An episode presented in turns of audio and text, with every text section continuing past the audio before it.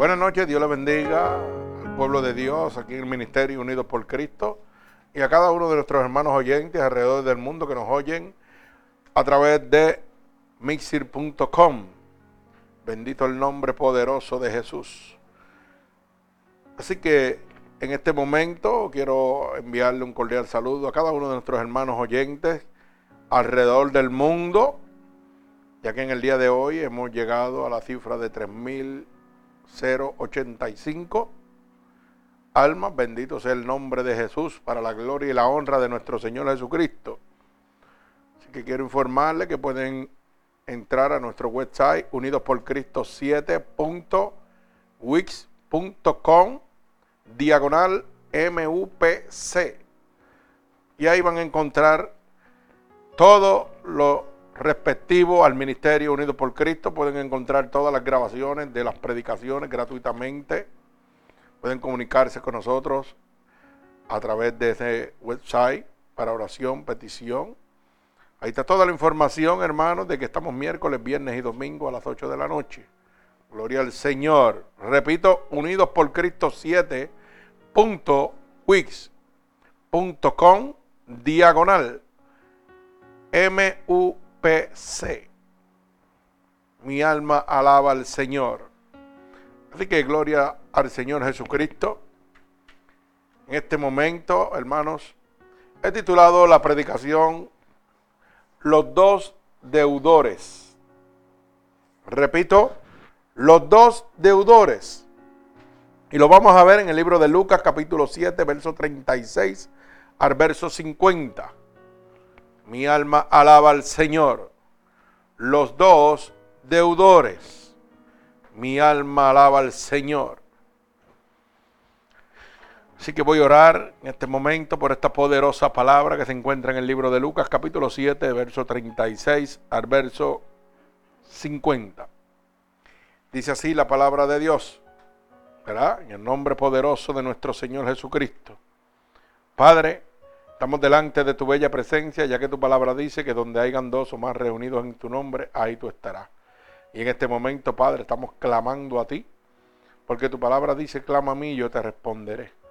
en este momento estoy clamando a ti, Señor, para que tú envíes esta poderosa palabra como una lanza, atravesando corazones y costados, Padre pero sobre todo rompiendo todo yugo y toda atadura de Satanás, el enemigo de las almas que ha puesto sobre tu pueblo a través de la divertización del Evangelio. Padre, yo te pido en este momento que por el poder de tu palabra, ya que tu palabra dice que la verdad nos hace libre, en este momento voy a declarar inoperante todo poder antagónico de las tinieblas, Padre que se ha levantado, Señor, contra tu pueblo, contra tus ministerios en este momento.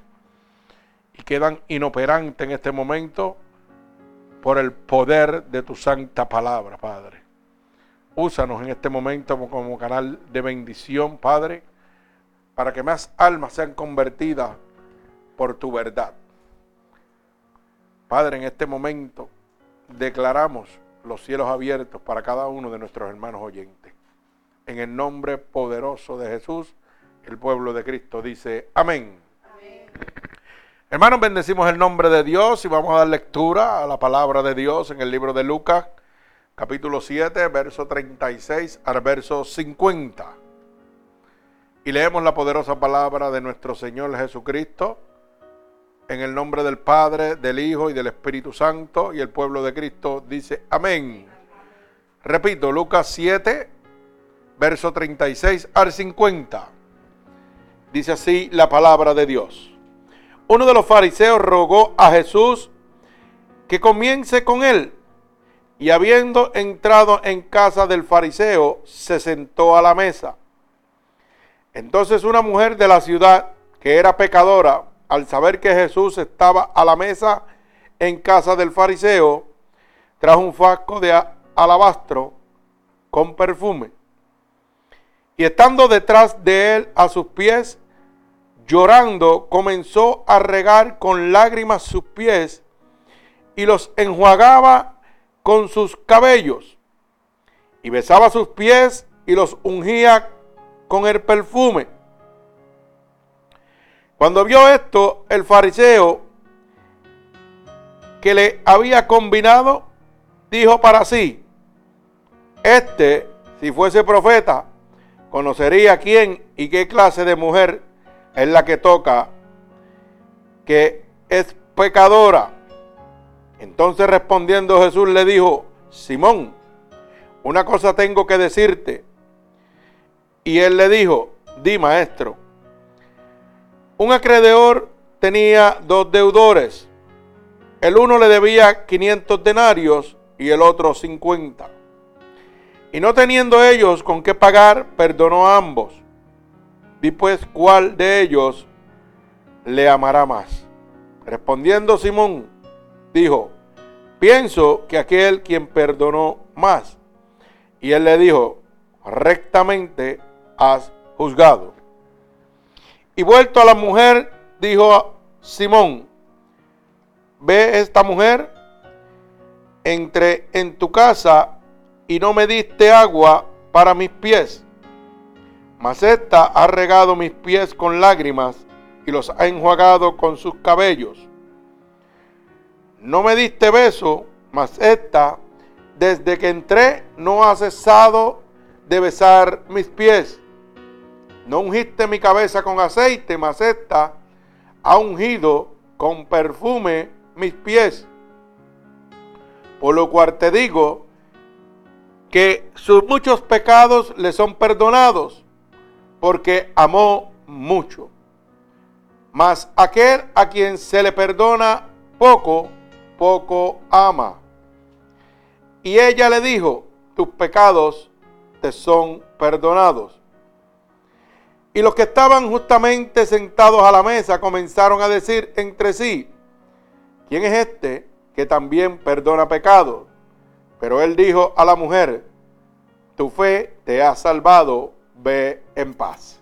El Señor añada bendición a esta poderosa palabra de Dios. Fíjese que rápidamente tenemos que entender que los escribas y fariseos eran hombres entendidos de conocimiento de la palabra. Eran los maestros de la palabra en ese momento. Y fíjese que este fariseo le ruega al Señor para que comience en su casa. Bendito el nombre de Jesús. Y había una mujer pecadora con una necesidad. O sea, era una deudora. Ella debía. Bendito el nombre de Jesús. Entonces dice, entonces una mujer de la ciudad que era pecadora, al saber que Jesús estaba en la mesa en casa del fariseo, trajo un frasco de alabastro con perfume. Y estando detrás de él a sus pies, llorando, comenzó a regar con lágrimas sus pies y los enjuagaba con sus cabellos y besaba sus pies y los ungía con perfume. Oiga, una mujer pecadora que sabía, oiga, que tenía que arreglar cuentas, pero sabía que allí estaba el maestro, que era el único que podía perdonarle todos sus pecados. Y ella, sin importarle que lo hubieran invitado o no lo hubieran invitado, ella tomó la decisión de ir a donde el Señor. Y fíjese que dice la palabra que no tenía más que un frasco de alabastro. O sea que no tenía dinero, no tenía nada. Simplemente un frasco de alabastro. Y la palabra dice que llorando comenzó a regar con lágrimas sus pies. Oiga, ¿Usted sabe cuánto tenía que haber yo dado para poder lavarle los pies al maestro? Hermano, tenía que estar el corazón hecho pedazos. Esa mujer tenía que estar sin consuelo alguno. O sea, que lo primero que me enseña es que yo tengo que rendirme, humillarme totalmente al Señor. No es lo que me están enseñando por ahí. Como te dicen ahora estos mercaderes de la palabra. Oye, tiene que ser fiel con el diezmo, con la ofrenda, porque le está robando a Dios. ¿Y qué le podía robar a esta mujer? Que lo único que tenía era un alabastro con perfume. Oiga bien, me parece que estamos dertiversando la palabra de Dios. Dios dice en Oseas 6:6, oiga, que no le compasen ofrendas ni sacrificios. Solo quiere que le amen y que le conozcan. Y esa fue la decisión que tomó esta mujer. No, sin importarle cuán grande era su vida pecaminosa, fue en busca del amor de nuestro Señor Jesucristo. Hoy en día, hermano, usted debe ir con la misma actitud de esta mujer. Usted no debe importarle cuán grande es la magnitud de sus pecados. Usted debe ir lleno de amor a los pies de Jesús. Y Jesús va a tener la misma actitud que tuvo para con ella. Bendito el nombre de Jesús. Era una mujer pecadora, era una deudora. Bendito el nombre de mi Señor Jesucristo. Pero fíjese que el verso 39 dice, cuando vio esto el fariseo, que le había convidado, dijo para sí, o sea, el fariseo dijo en su mente entre sí, este si fuera profeta conocería quién y qué clase de mujer es esta que le toca, que es pecadora. Oiga, un maestro de la ley que supuestamente tiene que conocer a nuestro Señor Jesucristo, está dudando, está juzgando, como quien dice, mira para allá este, si fuera profeta de verdad, tenía que haber sabido que esta mujer es pecadora. Oiga, usted sabe que así mismo estamos viviendo en este momento. Las casas de Dios están llenas de escribas y fariseos. Y este fariseo era un deudor. ¿Sabe por qué? Porque no había amor dentro de su corazón. Estaba juzgando a esta mujer, estaba juzgando a Dios. Poniendo entredicho si este fuera profeta de verdad. O sea, tú no crees, él mismo no creía que el que había invitado a su casa era el maestro. Con su boca decía maestro, pero no lo creía. Usted sabe cuánta gente están hablando de Dios y no creen ni una sola palabra del Dios que están predicando. Son escribas y fariseos en este momento. Y están dirigiendo supuestas casas de Dios. Hermanos, son deudores también. Que tienen que arreglar cuentas con Dios. Gente que se están enriqueciendo en este momento. Oiga, usando el dolor y la destrucción ajena para ellos enriquecerse y vivir cómodamente. Y conocen de la palabra porque van a los institutos a aprender. O sea, que son unos fariseos también. Porque la misma palabra de Dios dice que tú puedes tener todo, pero sin amor estás perdido. Si no hay amor en ti, hermano, tú estás perdido totalmente. Tú eres un deudor también. Tú tienes que arreglar cuentas con Dios. Bendito el nombre de mi Señor Jesucristo. Pero fíjese cómo el Señor le responde. Le dijo, Simón, una cosa tengo que decirte. Y él le dijo, mire la palabra que él contesta, di maestro. Está declarando con su boca que él es el maestro, pero en su mente y en su corazón no lo está reconociendo. Como hoy en día está la gente predicando con su boca de un Dios que no lo reconocen. Porque en las casas de Dios los altares están contaminados. O sea, hablan con la boca de Dios, pero su corazón está bien lejos de Él. Porque hermano, si usted realmente habla con autoridad de Dios, oiga, usted va a andar derechito. No como están andando en este momento. Están andando como este fariseo que con la boca le decía maestro, pero con su pensamiento decía, si este fuera maestro, ¿ah? de verdad que hubiera sabido que esta era una pecadora. O sea, este es un impostor. Así estamos viviendo en este momento, hermano. Gente en los altares que son deudores en este momento. Por eso la palabra dice, con tu boca me alaba, pero tu corazón está bien lejos de mí. Gente que no tienen amor porque no tienen a Cristo. Todavía no se han convertido. Tienen que nacer de nuevo. Se han llenado de palabras, pero han dejado el Espíritu de Dios afuera. Porque los intereses son humanos y no divinos. Bendito el nombre de mi Señor Jesucristo. Pero fíjense como dice la palabra en el verso 41. Un acreedor tenía dos deudores. El uno le debía 500 denarios y el otro 50 denarios. Oiga bien. Y no teniendo ellos con qué pagar, o sea, eran deudores. Oiga, perdonó a ambos. Y le pregunta a Simón, después, ¿cuál de ellos le amará más?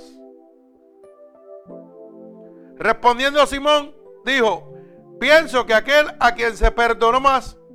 Y él le dijo, rectamente ha juzgado. Y todavía no entendía. Hermano, el fariseo, como era maestro de la ley, pensaba que estaba, mire, caminando por los aires y pegó a juzgar a esta mujer pecadora que vino humillándose a los pies de Jesús. Y la palabra dice que al que más se le perdona, más ama. Así que hermano, si usted está podrido en el pecado, gócese en el nombre de Jesús. Porque a usted fue que Dios vino a buscar. Y cuando Cristo lo liberte a usted, hermano, usted va a amar a Dios con las extrañas de su corazón. Mi alma alaba a Cristo. Santo. Aleluya, mi alma alaba a Dios. Porque mientras más Dios me perdone, más lo voy a amar. Bendito el nombre de mi Dios. Santo. Hay gente que en este momento dicen, ay, yo soy tan malo que yo no voy a ir a los pies de Jesús, Dios no me va a perdonar. Oiga, y la palabra es clara, mientras más te perdone, más me vas a amar. Mientras más en el lago cenagoso tú te encuentres, más, más, más Vas a amar a Dios cuando Dios te liberte, cuando Dios te saque de ahí. Bendito el nombre de Jesús. Y vuelto a la mujer, dice el verso 44, dijo Simón, ¿ves esta mujer? Entré en tu casa y no me diste agua para mis pies. Mas esta ha regado mis pies con lágrimas y los ha enjuagado con sus cabellos. Oiga, habían dos deudores, una mujer pecadora y un escriba, un fariseo, que supuestamente conoce la ley, pero no tenía amor en su corazón. Bendito el nombre de Jesús. Y pensando, como están ahora mismo, como estaban este fariseo, oh, como yo soy un maestro de la ley, yo no tengo que humillarme delante de Dios, yo no tengo que lavarle los pies, ni ungirlo con aceite, ni nada. Porque yo estoy limpio de pecado, yo estoy bien. Oiga bien. Y el mismo Señor le está diciendo, entré en tu casa y no me diste agua para mis pies. El maestro de la ley no le interesaba, hermano, rendirse a los pies de Dios. El maestro de aquella ley, ese fariseo que la conocía completa, no le interesaba en lo absoluto rendirse ni humillarse delante de Dios. ¿Y por qué no lo hace? Porque si vamos al verso anterior dice que él dudaba de que aquel fuera el maestro, pero con su boca decía que era el maestro. Lo mismo que están haciendo estos mercaderes de la palabra. Hablan de un maestro con su boca, pero no creen en lo absoluto, ni le interesa humillarse ni rendirse a Él. Por eso es que todo lo que le hablan, hermano, es de prosperidad, de dinero, de comodidades. Porque en su mente no hay humillación, no hay amor, solo hay altivez. Y la Biblia dice, Proverbios 6, 16, que seis cosas y siete abominan y aborrecen el alma de Jehová. Y la primera es la altivez. Hermano, y hoy las casas de Dios, las supuestas casas de Dios, están llenas de altivos. Empezando desde el pastor hasta la junta directiva completa. Hoy son clubes sociales, como este fariseo que, creen que se lo merecen todo y no le interesa humillarse delante de Dios. Porque como ellos van de acuerdo a su consuficiencia, ellos dicen, pues yo voy bien. Hermano, y por eso es que usted llega ahí y sale tal como entró. ¿Sabe por qué? Porque el Espíritu de Dios no está ahí, porque no hay humillación. La gente no se rinde. Por eso la Biblia dice, si un ciego guiase a otro, ambos caerían en un hoyo. Y en ningún momento le hablan de humillarse a Dios. Todo lo que le hablan es que usted es hijo de un príncipe, rey, y usted es un príncipe. Y usted tiene toda la riqueza. Usted no es un, un pie para pisarlo. Usted es cabeza, no cola. Y siguen por ahí para abajo y le lavan el cerebro. Pero ¿sabe qué? El Señor en esta palabra nos enseña de que aquel maestro con tanta teología en la cabeza estaba igual de perdido que la pecadora. Alaba alma mía Jehová. Eran dos deudores iguales. Dos deudores que se iban a perder si no es por el amor de Dios. Porque Dios le estaba dando una oportunidad a través de esa enseñanza. Oiga, una oportunidad como le está dando una oportunidad en este momento a cada uno de estos hermanos que están oyendo esta poderosa palabra, que son deudores igual que estos dos. Hay gente que creen que van para el cielo. Oiga, y están como el fariseo. Están perdidos igual que el fariseo. Por eso la palabra dice, dos deudores. Oiga bien, dos deudores la condenación es la misma. No importa si tú eres un intelectual en la palabra. Si no hay amor en ti, estás jugando, estás perdido totalmente. Y la condenación es la misma. Vas a ir a parar donde iba a parar la pecadora. Fíjese, volvemos al verso 44. Y vuelto a la mujer, dijo: Simón, ¿ves esta mujer?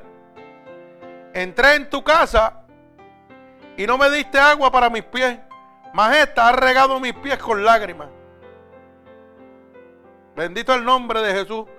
Y los ha enjuagado, con sus cabellos. Hermano, el dolor que tenía que haber sentido esta mujer pecadora tenía que ser enorme. Porque con una lágrima usted no lava ni una uña. Oiga bien, ni una uña le puede lavar al Señor con una lágrima. Tenía que estar, mire, a chojo extendido. Porque dice que lavaba sus pies con qué? Con sus lágrimas y con sus cabellos. Oiga bien. O sea que la humillación tiene que ser total. Usted tiene que rendirse total a nuestro Señor Jesucristo. Usted no puede venir parcialmente. Usted tiene que entregarlo todo. Ese corazón completo tiene que romperlo y entregárselo al Señor. No es a media. Pero tampoco es como le están haciendo creer por ahí. De que le está robando a Dios. Si no ofrenda en la iglesia, si no diezma. Tú eres un ladrón y le estás robando a Dios. ¿Qué le podía robar a esta mujer? Dígame. Y usted sabe que tocó el corazón de Dios. Usted sabe lo que Dios me está diciendo. Que lo único que yo tengo que hacer para ser salvo es rendirme a Dios. Es reconocer en mi corazón que Él sí es mi maestro. Que Él es el único que fue a la cruz del Calvario. Y que por esa sangre que fue derramada, yo soy libre de todo pecado. No es lo que le están haciendo creer por ahí, que usted tiene que trabajar en obras en la iglesia, que tiene que hacer 20 cosas. Oiga, y que para ir directo para el cielo. Así le hacen creer ahora mismo. Y usted coge un vuelo de capitán que usted mismo ni se lo cree. Porque le dan un puesto en la iglesia y usted se cree un capitán de un avión. Empieza a mandar y lo que es un fariseo que conoce un poco la palabra y pega a juzgar. Hermano, porque hoy en día qué triste es esto. Que la gente que hablan y que de sana doctrina lo que hacen es latigando con el Evangelio de Dios como si ellos hubieran salido de una cajita de, de cristal. Parece que se le olvidó que la Biblia dice que por cuanto todos pecamos, estamos destituidos de la gloria de Dios. O sea que del mismo hoyo que me sacaron a mí, te sacaron a ti también. Ah, entonces no entiendo cómo es posible de que, oh, yo soy criado y nacido en el Evangelio. A mí no importa si eres criado y nacido en el Evangelio. La Biblia dice que por cuanto todos pecamos, estamos destituidos de la gloria de Dios. Tú necesitabas la sangre de Cristo como la necesito yo, siendo un pecador empedernido. Porque la condenación es la misma. Tú puedes haber nacido en una cuna de oro y tus padres pueden haber sido pastores. Pero tú necesitas la sangre de Cristo como la necesito yo también. Bendito el nombre de Jesús. Así que no se te olvide de dónde Dios te ha sacado. Porque ellos piensan, sí hermano, hay gente que piensan que son santos. Y, no, y parece que se le olvida que la Biblia dice que Dios te va a juzgar hasta por tus qué, para las cosas que tú tienes que escondidas. Imagínate tú. Dios te va a juzgar, te va a juzgar hasta por las cosas que tú tienes escondidas. Y entonces se nos olvida de dónde Dios nos sacó. Mira, hermano, yo siempre he dicho que la miel atrapa más moscas que el vinagre. Si usted quiere que alguien venga a Cristo, háblele con amor. Dígale lo que Dios hizo en su vida para que lo haga en la vida de ellos también. No esté diciéndole, mira, que Dios te va a ir al infierno porque tú estás haciendo esto, esto, esto, esto, esto. No, no, no. Todo tiene su tiempo. Todo tiene su tiempo. Yo le hablo a la gente del amor de Dios. Y cuando es cuestión de apretar las tuercas, se lo dejo a Dios. Porque a mí no me toca apretarle tuercas a nadie. Le toca a Dios. Dios sabe quién es un deudor y quién tiene que pagarle. Y usted sabe lo que yo hago. Bien sencillo. Cuando el diablo me pone en 3 y 2, como dicen por ahí, pues yo le digo, ¿sabe qué hermano? Si yo te aconsejo, tú te perderías de igual manera. Pero búscate en la Biblia en tal sitio, léelo y que Dios te hable. Y Dios lo va a llevar en rectitud, pero con amor. ¿Usted sabe por qué? Porque el que lee la palabra de Dios, hermano, queda cautivado en el momento. No se puede escapar. Porque es Dios mismo hablándole. Pero a veces nosotros queremos coger el puesto de Dios. Mire, haga el trabajo al cual Dios le mandó. No, no quiere hacer el trabajo de Dios. El trabajo de convertir, libertar y restaurar es de Dios. El trabajo suyo es hablar del amor de Dios y de lo que Dios hizo en su vida. Pero hay gente que quieren a la fuerza convertir a la gente a la fuerza y que libertarlo. Dios santo, mi alma alaba al Señor. Oiga, a través de esta palabra el Señor nos está hablando claro, hermano. Usted necesita rendirse totalmente a Dios. Usted necesita contrictar su corazón delante de la presencia de Dios. Clamarle con todas las extrañas, toda la fuerza de su corazón, con las entrañas de su corazón, a Dios para que lo perdone. Usted tiene que hacer como la mujer del alabastro. Oiga, que bote tanta lágrima que le pueda lavar los pies al Señor. ¿Y usted sabe lo que significa eso? Que tiene que humillarse delante de Dios. Reconociendo que Dios es su único y exclusivo Salvador.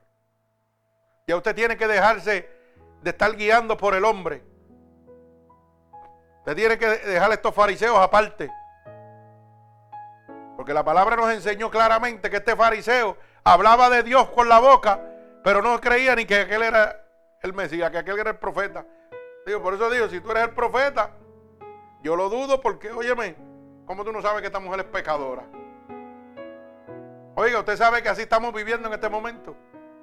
Usted sabe cuánta gente por ahí están hablando de la palabra de Dios, pero no le creen ni un 16 a la palabra de Dios. Usted sabe por qué yo lo digo, porque la Biblia dice en el libro de Apocalipsis que no le quiten ni le añadas palabra alguna a la que he dejado. O sea, esta palabra de Dios yo no puedo dertiversarla. No puedo ni quitarle ni añadirle. Es blanco es blanco y negro es negro, punto. Y dice que el que le quite las plagas de maldición que están en este libro caerán sobre él. Y será quitado su parte del libro de la vida. Oiga lo que Dios está poniendo en tela de juicio al que haga eso. Y usted sabe que a la gente no le importa. Usted sabe cómo está la gente mintiendo en los altares. Pastores mintiendo en los altares. ¿Sabe lo que son? Fariseos también.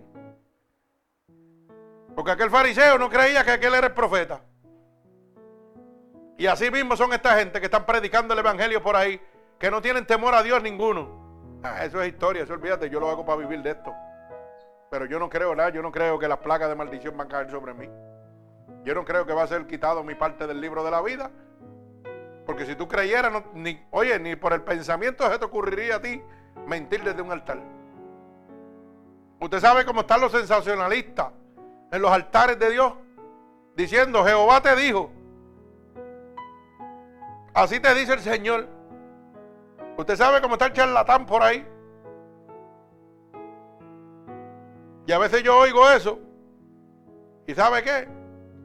Cuando miro a la otra persona, veo el gesto que hace y digo, este tipo está bien loco. Porque no sabe ni de lo que me está hablando. Y ellos mismos nada más se lo creen. Esto está pasando para que usted lo sepa. Y sabe lo que pasa, que cuando llega esa persona que está buscando de Dios, no vuelve a buscar de Dios. Se va de esa iglesia y no vuelve más. Ya, esto es otro charlatán.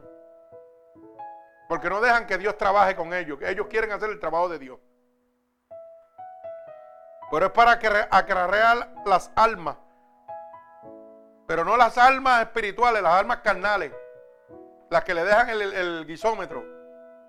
Los guariquiqui, como dicen en mi país. Los chavitos en la iglesia. Esos son los que me interesan. Por eso hay una competencia en este momento, hermano. De cuál es la iglesia más grande. Y la más miembro que tiene. Y cuál es la mejor.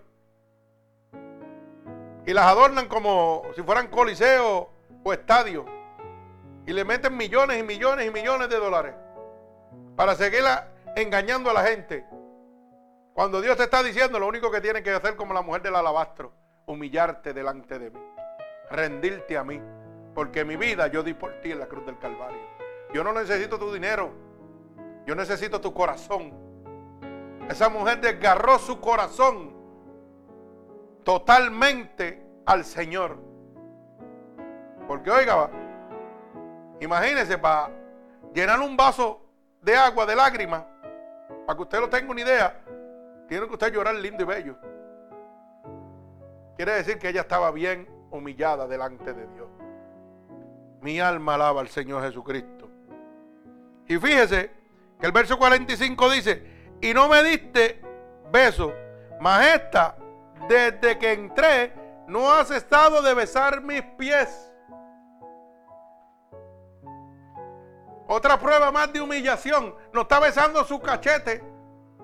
No está besando sus manos. Está besando sus pies. Reconociendo que Jesucristo es su Salvador. Reconociendo toda gloria y toda honra delante del Maestro. Mas aquel que tiene todo el conocimiento de la palabra, trata al Señor como si no fuera nada. Porque ahí dice la palabra, no me diste ni un beso. Oye, ni besos me diste tú a mí. Y yo vine a tu casa. Y tú conoces mi palabra. O sea que yo no soy importante para ti. Mas aquella mujer que era una deudora, igual que este fariseo que es otro deudor. Porque lo demostramos en este momento. de que si no hay amor, está perdido. Y lo primero es que tiene que nacer de nuevo porque estaba juzgando a Dios y a la pecadora, a los dos. Y tanto así que no tienen ni, un, ni una pizca de amor para Dios, que no le dio ni un beso. Y el mismo Señor se lo dice. Y esta pecadora del mundo, a la que tú juzgaste, a la que tú pusiste entredicho si yo soy el Mesías o no soy, si yo soy el profeta o no lo soy, por esta mujer no ha dejado de besar mis pies. Usted sabe cuánto era la humillación que tenía esa mujer. Y esa humillación la producía el amor hacia Dios empujado por su vida pecaminosa. Ella sentía dolor por su pecado y necesitaba la misericordia de Dios. Fíjense que en la palabra en ningún sitio dice que esa mujer pronunció alguna palabra.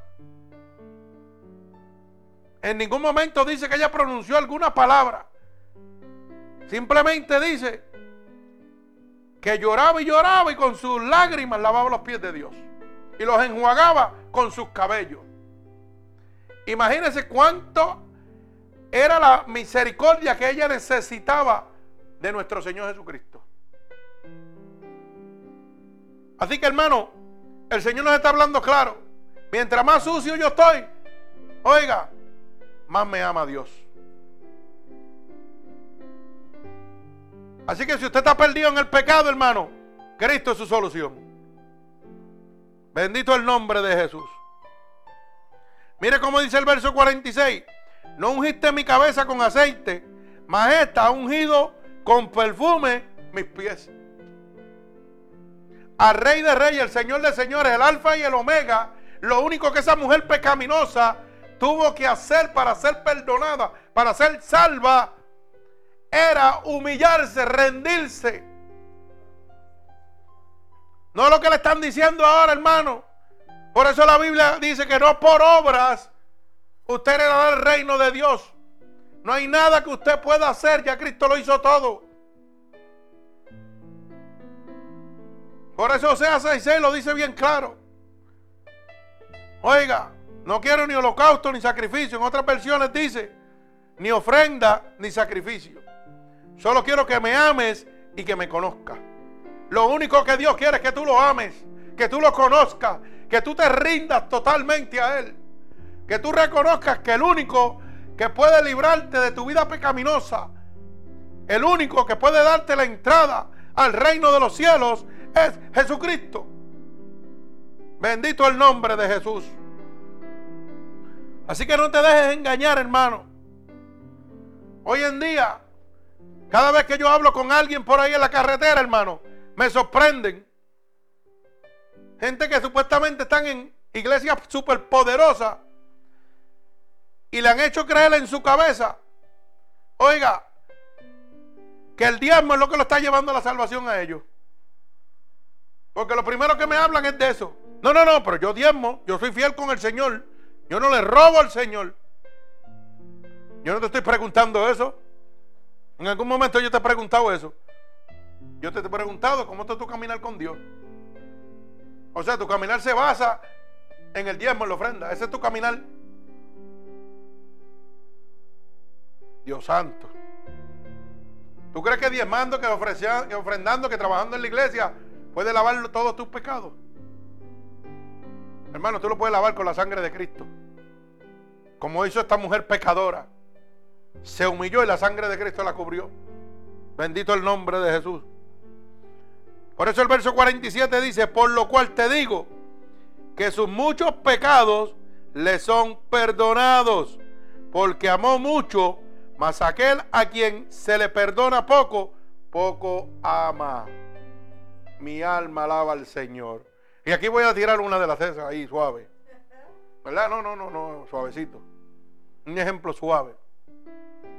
Dice que aquella que amó mucho, ¿verdad?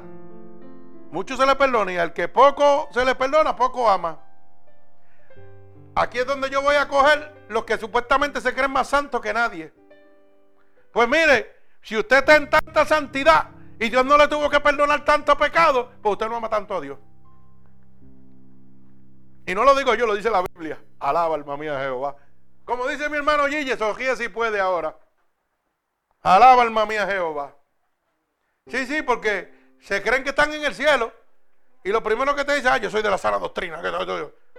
Mi hermano, a mí Dios no me ha tenido que sacarle de eso. Yo han, siempre andado limpio.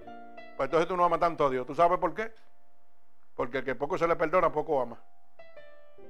Al que mucho se le perdona, mucho ama. Porque aprecia el sacrificio de donde Dios lo ha sacado. Bendito el nombre de Jesús. Por eso es que usted los ve con las caras montadas. Porque todavía no ha habido un cambio. Alaba alma mía Jehová. Dicen mucho aleluya y mucho gloria a Dios. Pero su vida, mire, como Josico de Bujo, entropado. Usted lo ve más serio. El gozo de Dios no vive en ellos. Y la Biblia dice que tiene que haber paz, macedumbre, temblanza, regocijo y gozo en todo momento. Ese es el fruto del Espíritu de Dios. Si el Espíritu de Dios está en mí, yo tengo que tener gozo. Yo tengo que tener paz. Tengo que tener macedumbre. Tengo que tener templanza. Y eso es lo menos que yo veo. En lo que, en lo que dicen que está más cerca de Dios que nadie. Eso es lo menos que yo veo. Yo los veo afligidos. Con el hocico como un bujo amargado. No se ríen con nadie. Hermano, ¿usted, ¿usted se cree que usted va a traer a alguien a Dios así? Jamás en la vida. Por eso que yo digo, la mía la atrapa más moscas que el vinagre. Bendito el nombre de Jesús. No es con palos, es con amor. Bendito el nombre de Dios. Los palos, ¿sabe quién los da, papá? A que le toca dar los palos. Y él sabe cuándo los va a dar. En el momento que usted está listo para resistir un palo de Dios.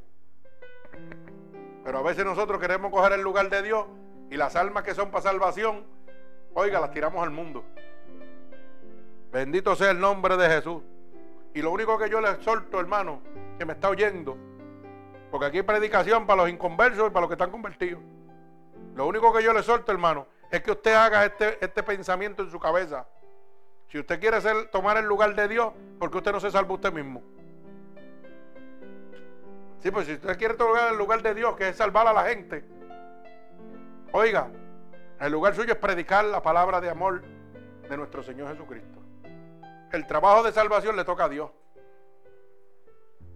Y usted en este pensamiento, ¿cuántos años tuvo usted perdido antes de que Cristo llegara a su vida? Ah, yo tuve 39, yo tuve 15 años. Ah, pues ¿sabe lo que significa eso? Que en 15 años que usted tuvo, hermano, usted no se pudo salvar a sí mismo.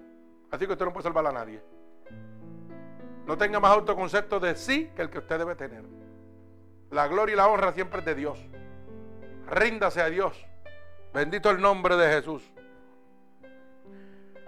Así que dice la palabra en el verso 48, y a ella le dijo, tus pecados te son perdonados. Oiga bien, la mujer pecadora, una deudora, los pecados le fueron perdonados porque vino humillada y contrita delante de Dios.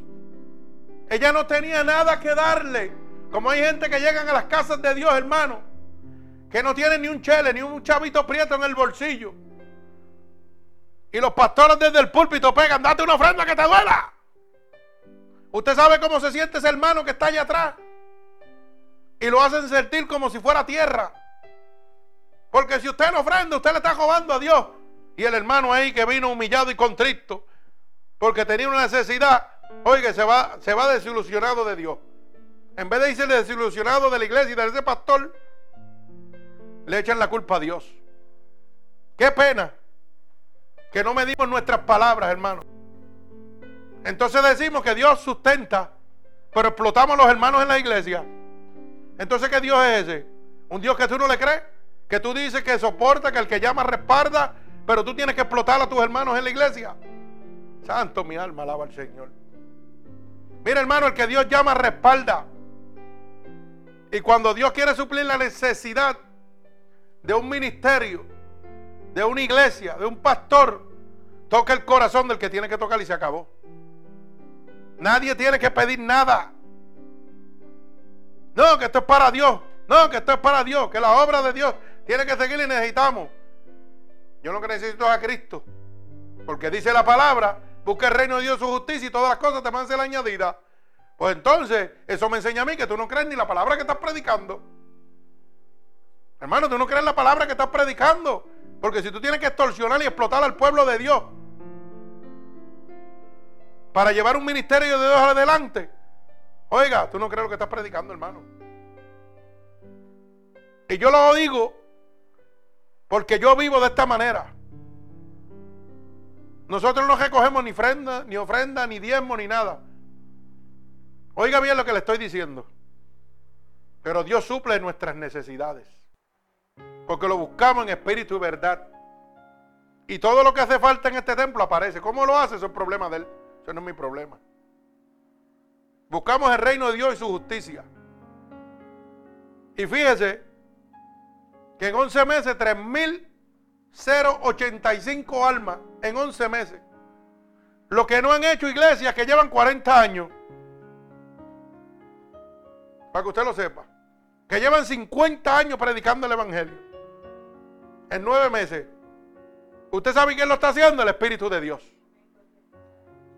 Porque yo le creo a Dios. Y yo no tengo que extorsionar al pueblo de Dios. Yo tengo que hablarle la verdad. Y la verdad os hará libre. Como me está haciendo libre a mí, a cada uno de los hermanos de este templo. Bendito el nombre de Jesús. La verdad de Dios. Santo, mi alma alaba a Jesucristo. Fíjese que la palabra dice, y a ella le dijo, tus pecados te son perdonados. Y los que estaban justamente sentados a la mesa comenzaron a decir entre sí, ¿quién es este que también perdona pecados? O sea, que Dios estaba sentado al lado de un mazo de hipócrita. Oiga, porque lo estaban tratando como el maestro, pero por detrás decían en su mente, ¿y quién es este que perdona pecado? ¿Qué se cree este? Lo mismo que está pasando ahora. Hablan de Dios, pero le dan la espalda a Dios porque no quieren a Dios en las iglesias. Usan el nombre de Dios, iglesia de Dios, bla, bla, bla. Iglesia de Dios, tra, tra, tra. Oiga, pero ¿sabe qué? Dios no está ni en el parking. Porque ni la gente se sana, ni se liberta, no hay nada. A que la gente sale peor de lo que entran. Defraudado. Porque hay unos que son tontos. Y sabe qué? Se quedan porque como el mundo está metido ahí, ay, qué bien me siento aquí. Pero que realmente busca un cambio, como esta mujer pecadora, y no lo encuentra, sale defraudado totalmente. Y después dice, mira, ese está bien endemoniado. No, ese está, es que la verdad la está viendo porque Dios se la está dejando saber. Aquí nunca va a ser libre. Sigue. Hasta que Dios lo lleva donde tiene que llevarlo. ¿Sabe por qué? Porque los que son de Dios nadie se los arrebata. La alma que es de salvación es de salvación y punto. Por eso Proverbios dice, en el libro de Proverbios dice, que Dios ha creado hasta el impío para su propio mal. Para el día del juicio, y a Dios creó los que se van a perder. Bendito el nombre de Jesús. Mi alma alaba al Señor. Así que hermanos, cada uno de nosotros en este momento, todos somos deudores. Y todos tenemos posibilidades de perdón. Por eso es que Romanos 3:23 dice, por cuanto todos pecados están destituidos de la gloria de Dios. Oiga bien, esto es para que usted pueda entender que todos necesitamos la sangre de Jesucristo. Todos necesitamos el sacrificio de Dios en la cruz del Calvario. Sin ese sacrificio usted no puede entrar al reino de Dios. Así que no se crea tan santo como usted se cree. No se crea tan ángel como usted se cree. Los ángeles están en el cielo al lado de Dios. Oiga bien lo que le estoy diciendo. No tenga más alto concepto de sí que el que debe tener. Porque todos somos deudores, como era este fariseo y como era esta mujer pecadora. Bendito el nombre de Jesús. Porque la Biblia lo dice claro, por cuanto todos pecamos. Bendito Dios, estamos destituidos de la gloria de Dios. Pero ¿sabe qué? También todos tenemos posibilidades. Todo, porque Cristo no murió por uno y por otro. Aquí hay gente que el ser humano siempre está diciendo, ah, que ese Dios no lo va a perdonar porque es malo. Que aquel se lo llevó el diablo, que esto y lo otro. Mira, hermano, déjeme decirle algo. El Señor murió por Bin Laden, por Hussein, por Hitler. Para que usted lo sepa. Por cada uno de ellos el Señor murió. ¿Usted sabe por qué? Porque todos tenemos las posibilidades del perdón. Porque la Biblia dice en el libro de Romanos capítulo 2 y verso 11. Libro de Romanos capítulo 2 y verso 11. Que Dios no hace excepción de personas. Así que todo el mundo tiene la posibilidad de ser perdonado. Pero siempre y cuando se rinda y se humille como se humilló la mujer del alabastro. Bendito el nombre de Jesús. Mire cómo dice, segunda eh, Romano capítulo 2, verso 11. Porque no hay acepción de persona para con Dios. Mi alma alaba al Señor. Hermano, el único que hace acepción de personas es el hombre. Es el hombre que está haciendo sesión de personas hoy en las casas de Dios. Y están haciendo sesión de personas, hermano, porque no le interesa la voluntad divina de Dios. Y usted dirá, pastor, pero ¿cómo usted me explica eso? Bien sencillo. La palabra dice que Dios no hace sesión de personas. Es el mismo para blanco, negro, azules, verde, amarillo, como usted quiera hacer. Sea africano, sea japonés, sea justo, sea lo que sea. Él no va a ser la excepción. La misma posibilidad para usted ser perdonado es la misma que tiene un americano, un, francés, un judío, el que sea. Porque lo único que hace la perdón de pecado es la sangre de Cristo. Pero hoy en día las casas de Dios no se están dirigiendo bajo la voluntad de Dios. Porque están haciendo acepción de personas, hermano.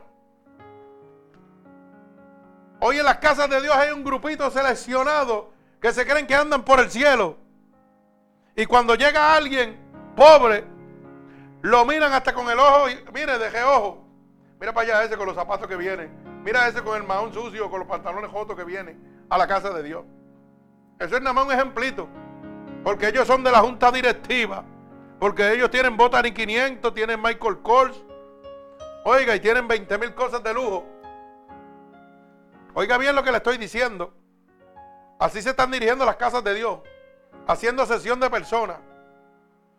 Y usted dirá, pastor, sí, pero son algunas. Mire, déjeme decirle que más del 90%. Porque las iglesias han cogido de monkey sí, monkey do, monkey get, trouble too. Lo que hace un mono lo hace el otro y todos se meten en el mismo problema. ¿Usted sabía eso? ¿Usted no se ha dado cuenta que ahora todo el que pega a predicar Dile a tu hermano que está a tu lado, ponle la mano, que así te dice este. Y usted como el mono, mira un mono, otro mono, otro mono, y toda la iglesia se convierte en mono. La casa de Dios. Y dile al que está a tu lado, y usted, y ponle la mano y míralo. Y usted ve que todo el mundo como los monos hace lo mismo. Y ahora todos los pastores que usted está viendo por ahí están con esa charlatanería. Si no, así te dice Jehová, aunque Jehová no hubiera hablado. Pero siguen haciendo sesión de personas. Y usted sabe cómo usted sabe que usted no está en una casa de Dios, hermano. Cuando hay acepción de personas. Porque Dios no hace acepción de personas. Usted llega a una casa de Dios hoy en día, hermano, y lamentablemente, cuando usted llega, lo primero que hay es que las primeras filas están separadas para la gente.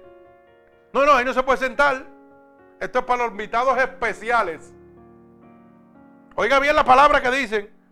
Este es para predicador especial invitado que viene hoy. Esto es para los invitados especiales. Especiales si Dios no hace sesión de personas. Especial es el que está podrido en pecado. Que a ese fue el que Dios vino a buscar. Pero usted viene y le pone un sello reservado. No se puede sentar ahí. La primera fila. Después va para la segunda fila. No, la silla de los ujieres. Tampoco se puede sentar ahí. No, aquel es el banco de los diáconos. Y cuando usted viene a sentarse, se tiene que sentar casi en el parking.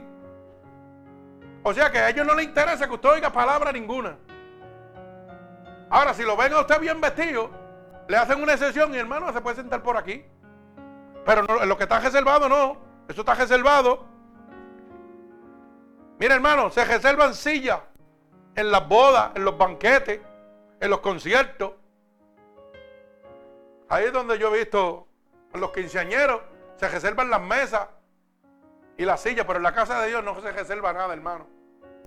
El que hace eso tiene una mentalidad carnal totalmente, no espiritual. Y la Biblia dice que los que son de la carne buscarán las cosas de la carne, mas los que son del espíritu buscarán las cosas del espíritu. Así que si usted tiene esa mentalidad, hermano, usted está pensando en la carne, usted no le sirve a Dios, usted le sirve al diablo. Bendito el nombre de Jesús. Mi alma alaba al Señor, porque Dios no hace excepción de personas. Bendito el nombre de Jesús. Mi alma alaba al Señor. Yo siempre he aprendido de mi hermano Mangual, un hombre que Dios lo usa con poder y autoridad. Oiga, usted sabe que él va a las iglesias cuando lo invitan y donde él se siente es atrás. Y calladito, no dice ni que es pastor ni nada. Calladito, tranquilo. Y si lo llaman, va. Y si no lo llaman, se goza el culto calladito. Para que usted lo sepa. Eso es un hombre de Dios. Eso es un hombre que entiende que hay almas que necesitan estar más adelante que él. Que hay almas que necesitan estar ahí, ready para cuando el llamado llegue, ¡pum! ellos vayan al altar seguido. No haya ningún impedimento. Porque hay gente que está en la fila, de atrás y a veces Dios está hablando de verdad en esa iglesia. ¿Y sabe lo que le dice el diablo? Ay, chacho, vas a molestar a todo el mundo, quédate ahí, no vayas nada. Y por estar allá atrás, ese hombre se pierde la salvación. Para que usted vea. Por estar allá atrás, porque las primeras sillas dicen reservado. Ay, santo, el que tenga oído que oiga. Alaba. Bendito el nombre de mi Señor Jesucristo. Así que Dios no hace acepción de personas. El hombre sí hace acepción de personas. Para Dios, todo el mundo tiene la posibilidad del perdón. No importa la magnitud de su pecado, sea grande o sea pequeño. Todo el mundo tiene una oportunidad de ser perdonado. Bendito sea el nombre de mi Dios. Así que no importa lo grande de tu pecado, mientras más grande es, más importante eres para Dios. Y usted dirá, wow, pero eso está como jaro, pastor. Y yo, yo se lo voy a probar bíblicamente. Mientras más grande es tu pecado, más importante tú eres para Dios. ¿Sabes por qué? Porque la Biblia dice que lo más vil y lo más despreciado escogió Dios del mundo. Mi alma alaba al Señor. Mire cómo dice Primera de Corintios capítulo 1, del verso 27 y verso 28. Corintios 1, verso 27 y verso 28. Dice, sino que lo necio del mundo escogió Dios para avergonzar a los sabios y lo débil del mundo escogió Dios para avergonzar a lo fuerte. Y dice, y lo vil del mundo y lo menospreciado escogió Dios. Y lo que no es para deshacer lo que es. Bendito el nombre de Jesús. Así que siéntase gozoso, hermano, en este momento. En este momento. Si usted es una prostituta, si usted es un alcohólico, si usted es un drogadicto. Oiga, si usted es una persona despreciada por la humanidad, siéntase orgulloso porque Dios está poniendo su mirada en usted. Porque a usted fue que Dios vino a buscar a lo que estaba perdido. Esa es la mentalidad y la voluntad de Dios. Buscar lo que está perdido. No congregar santos ni ángeles en la iglesia. Es buscar lo que está perdido. Por eso te exhorta ir y predicar este evangelio a toda criatura. Pero hoy no, hoy hacemos un club social de gente pudiente, cómodos y limpios. Y los viles y los menospreciados aquí no los queremos. Si no tiene chavo, aquí no sirve para nada. Eso es lo que le han enseñado. Pero ¿sabe qué? Goces en el Señor, hermano. Porque usted fue que Dios lo vino a buscar. Gente como usted, gente como yo. Porque yo era vil y menospreciado también. Cristo me vino a buscar a mí también. Y hoy hablo con denuedo el amor de mi Señor Jesucristo. Mi alma alaba al Señor. Bendigo tu santo nombre, Padre mío. Mi alma te alaba, Dios. Pero ¿sabe qué? El amor es el resultado del perdón. Por amor es que Dios te perdona. Tanto así que envió a su unigénito, a su único hijo, a morir para que tú tuvieras la oportunidad, la posibilidad de recibir el perdón por su sacrificio. Mi alma alaba al Señor. Y a la medida del amor nos muestra la evidencia del perdón. La medida, la cantidad de amor que tú sientes. Oye, como hizo esta mujer del alabastro, ella derramó todo su amor sobre el Señor. Y ahí nos estamos mostrando la evidencia del perdón de Dios sobre ella. Por eso, a la medida de amor que yo me rinda a Dios, de esa misma manera Dios va a reciprocar sobre mi vida ese perdón. Lo va a evidenciar. Por eso decía ahorita el verso, ¿verdad? Decía claro que al que más se le perdona, más ama. Bendito el nombre de Jesús. Mi alma alaba al Señor. Usted sabe una cosa, hermano, que ambas personas citadas en esta palabra, tanto el fariseo como la mujer del alabastro, eran deudores. Ella por ser pecadora y Simón por falta de amor.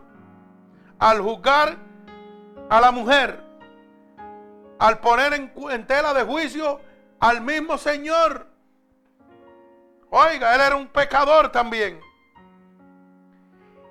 Y ni siquiera, por eso dice, y ni siquiera me diste agua para mis pies. O sea, que no había humildad, no había reconocimiento, no había humillación hacia el Señor. El Señor estaba al lado de él y él lo trataba como si fuera Juan de los Palotes cualquiera.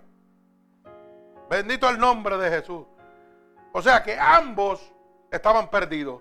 Necesitaban a nuestro Señor. Gloria al Señor. Por eso la palabra de Dios dice que sin amor nada sirve. Mire cómo dice Primera de Corintios. Primera de Corintios 13, bendito el nombre de Jesús. Primera de Corintios 13. Mi alma alaba al Señor. Si yo hablase lenguas humanas y, angélica, y angélicas y no tengo amor, vengo a ser como metal que resuena o címbalo que retiñe. Mi alma alaba al Señor. Ahora usted ve por qué el fariseo estaba perdido. Él podía hablar lenguas y podía tener todo el conocimiento de la palabra, pero sin amar estaba perdido totalmente. Bendito Dios. Y él no amaba porque estaba juzgando a la mujer pecadora. Él no amaba porque no creía ni en el Dios que él estaba predicando. Porque él era un fariseo, él conocía la ley. Eran los maestros de la ley. Quiere decir que estaban predicando esa ley. Y el maestro se le sentó al lado y no lo conocía. Alaba alma mía Jehová. Al revés, hasta se trató de burlarle diciendo, si este fuera profeta de verdad, supiera que esta mujer es una pecadora. Santo. Y si tuviese profecía y entendiese todos los ministerios y toda ciencia, y tuviese toda la fe de tal manera que trasladare los montes y no tengo amor, nada soy. Ay, santo, mi alma alaba al Señor. Si repartiese todos mis bienes para dar de comer a los pobres, y si entregase mi cuerpo para ser quemado y no tengo amor, de nada me sirve. El amor es sufrido, es benigno. El amor no tiene envidia. El amor no es jactancioso. No se envanece. No hace nada indebido. No busca lo suyo. No se irrita. No guarda rencor. No se goza de las injusticias. Mas se goza de la verdad. Todo lo sufre, todo lo cree y todo lo espera, todo lo soporta. El amor nunca deja de ser, pero las profecías se acabarán y cesarán las lenguas y la ciencia acabará. Bendito el nombre de mi Señor Jesucristo. Oiga bien, Usted puede hacer lo que usted quiera. Pero si usted no tiene amor, usted no es de Dios. Usted está perdido. Usted sabe cuánta gente, cuántas megas iglesias poderosas en capacidad humana, pero nada espiritual. Oiga, están engañando a la gente. Y los pastores que están allá arriba no tienen nada de amor. Nada de amor tienen. El amor de ellos es el dinero, el Dios mamón.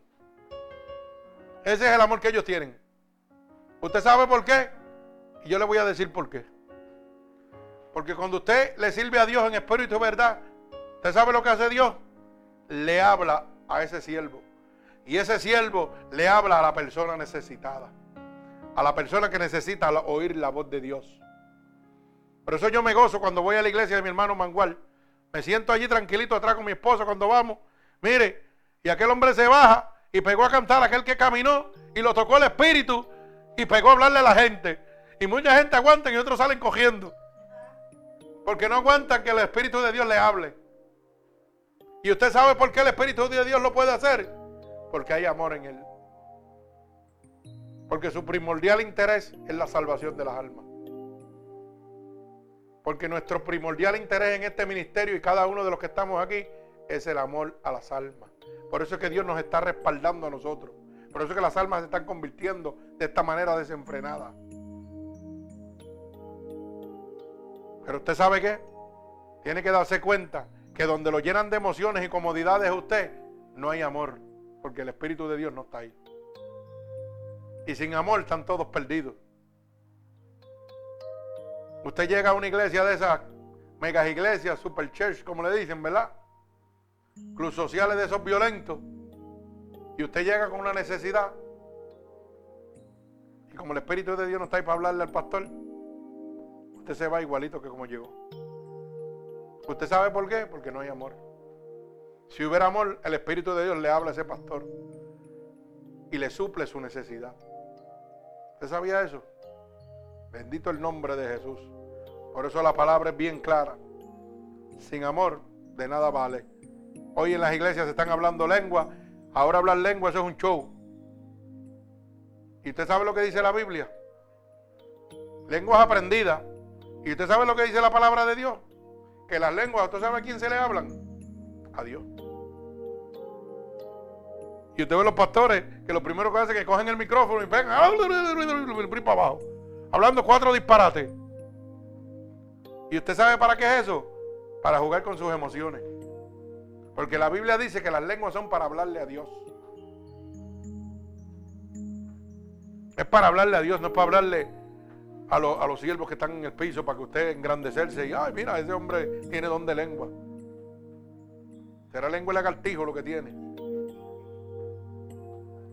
Porque el que tiene don de lengua, mire hermano, yo he aprendido y lo he visto en mi pastor Joselino Soto, lo he visto en mi mentor Mangual, Manuel Crespo, que cuando el Espíritu los toma a hablar lengua, lo primero que hace es que se sacan el micrófono del frente y lo tiran para allá.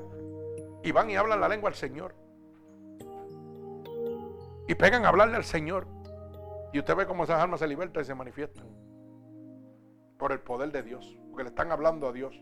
No le están hablando una iglesia para llenarlos de emoción. Y mira para allá que tremendo. No, no, está equivocado. Eso no es así. Así que el que tenga oído que oiga.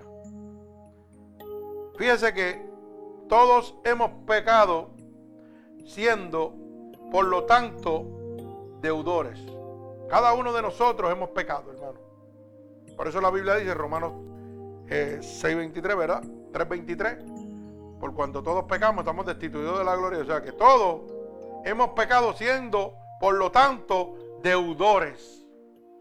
Como fue el fariseo, como fue la mujer pecadora, todos éramos deudores. Todos somos deudores. Todos nos hemos alejado siendo preciso ser hallados por Dios.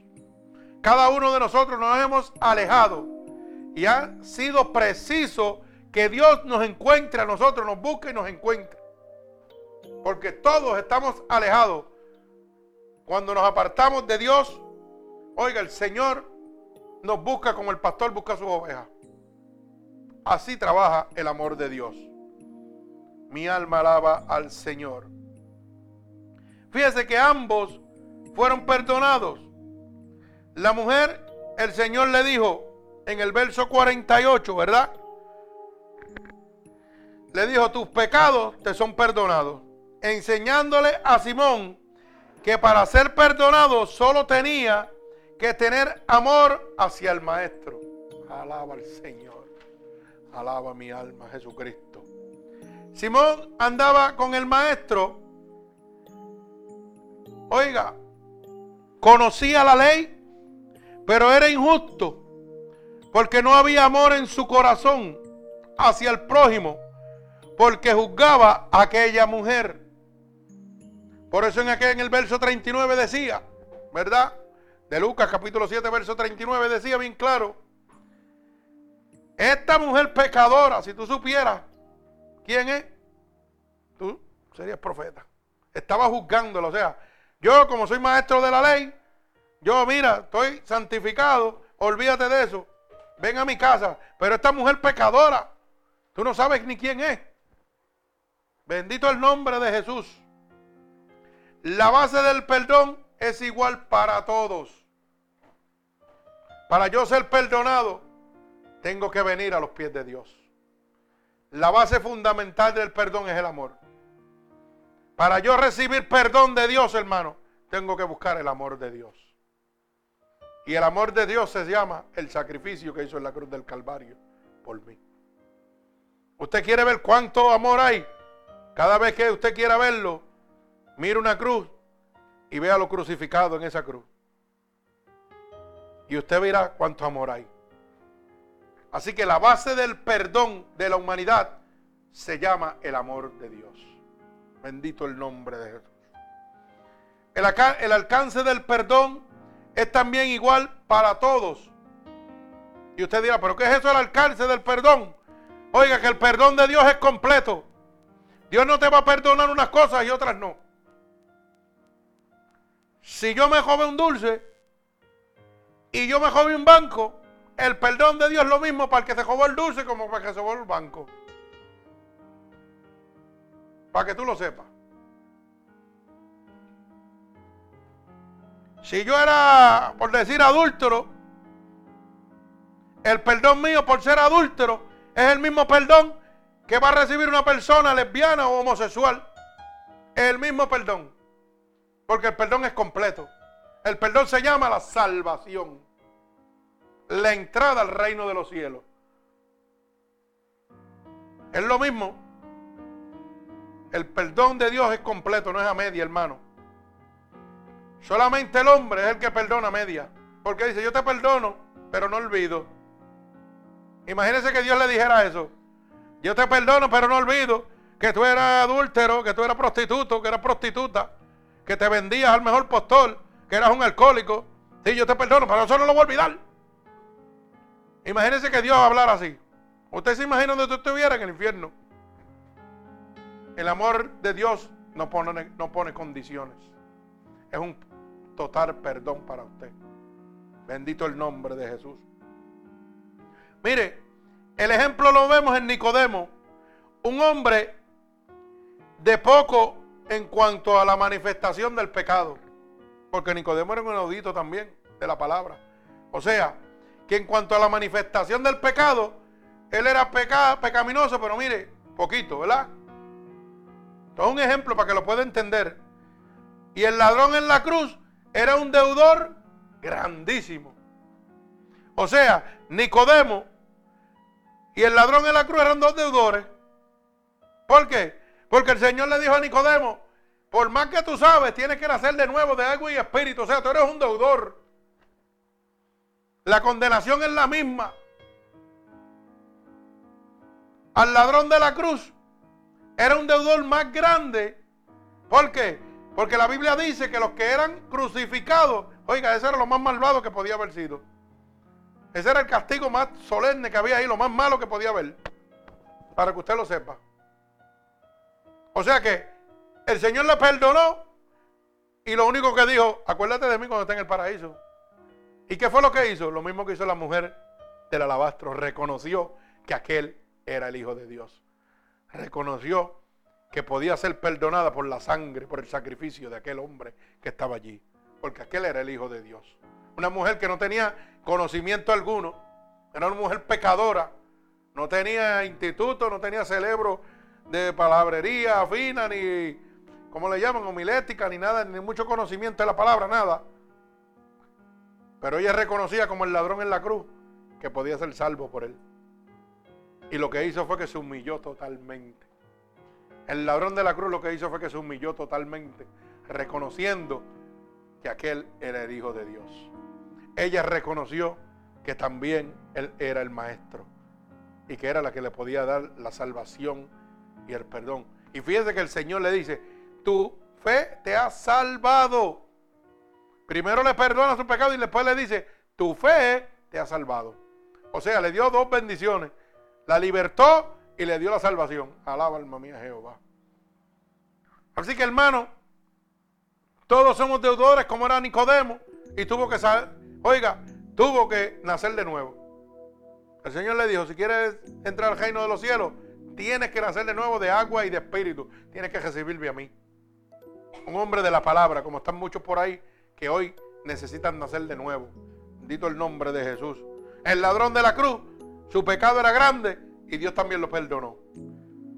Así que ambos fueron perdonados por el amor de Dios.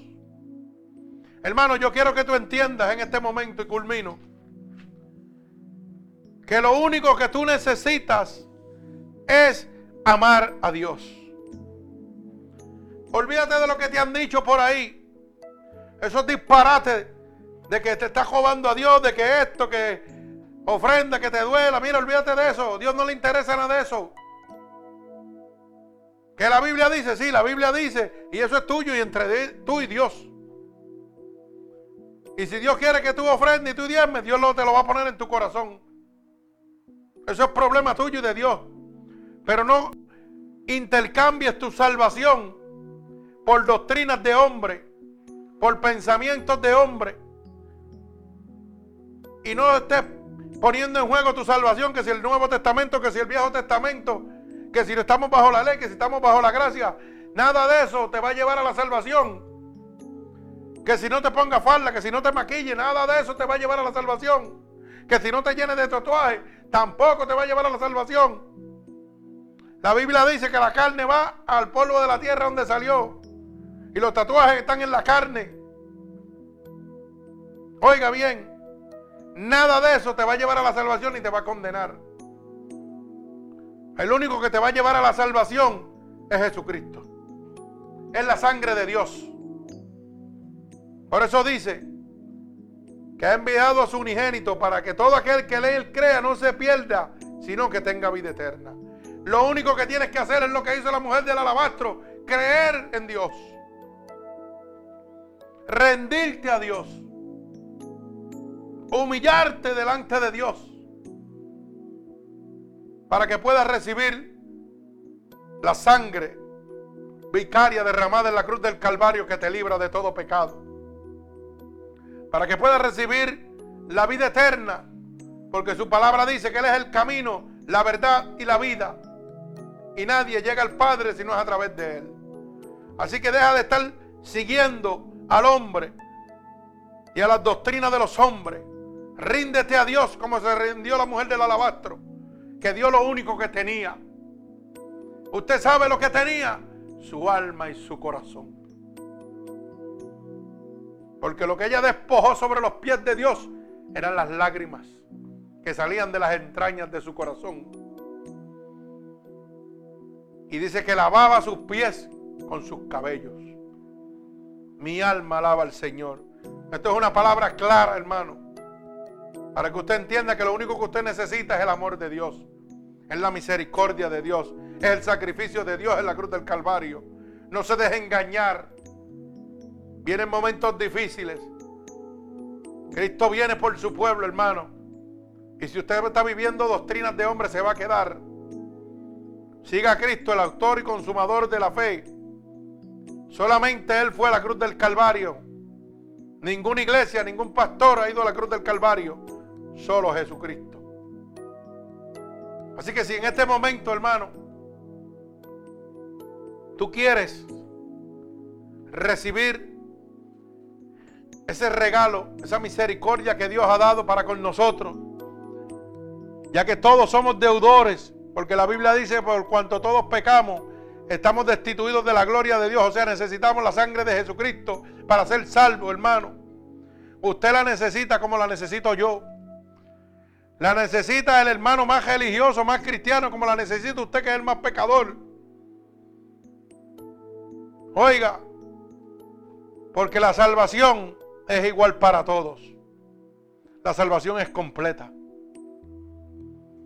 Lo mismo un pecador grande que un pecador pequeño. La condenación es la misma. Es muerte en Cristo. El pecado es muerte en Cristo. El pecado te convierte en hijo del diablo. Primera de Juan 3.8. Todos necesitamos la sangre de Cristo. Todos necesitamos el amor, la misericordia, la gracia de nuestro Señor Jesucristo. Porque todos tenemos posibilidades de perdón. Dios no hace acepción de personas. No importa quién sea. Dios murió en la cruz del Calvario. Por ti, por mí, por Hitler, por Hussein, por Bin Laden. Por cada uno de ellos murió nuestro Señor Jesucristo. Hermano, tú tienes la oportunidad en este momento de hacer como hizo la mujer del alabastro. De empezar a tener amor, que fue la enseñanza que Dios le dio al fariseo a través de la mujer del alabastro. Sin amor, usted está perdido, hermano. Usted necesita el amor de Dios. Así que en este momento yo voy a levantar un clamor a nuestro Señor Jesucristo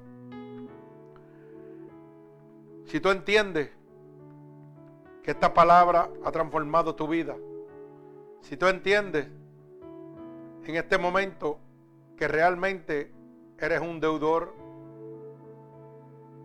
este es el momento para rendirte a los pies de Dios. Yo no sé cuántas veces tú has ido a iglesias o a sitios donde han predicado y has salido desilusionado porque han jugado con tus emociones y no has recibido el Espíritu de Dios. Pero yo quiero decirte en este momento que yo le creo a un Dios de poder.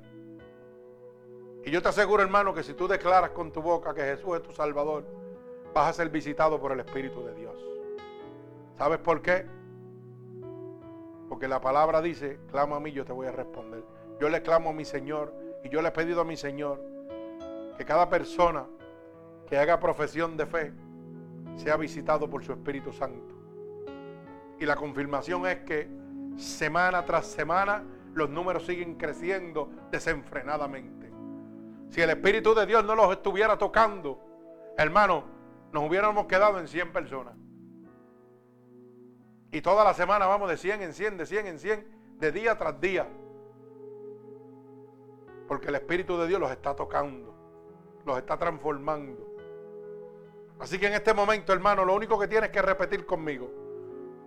Señor, yo he entendido en esta noche que yo también soy un deudor y que necesito tu sangre, que necesito tu sacrificio.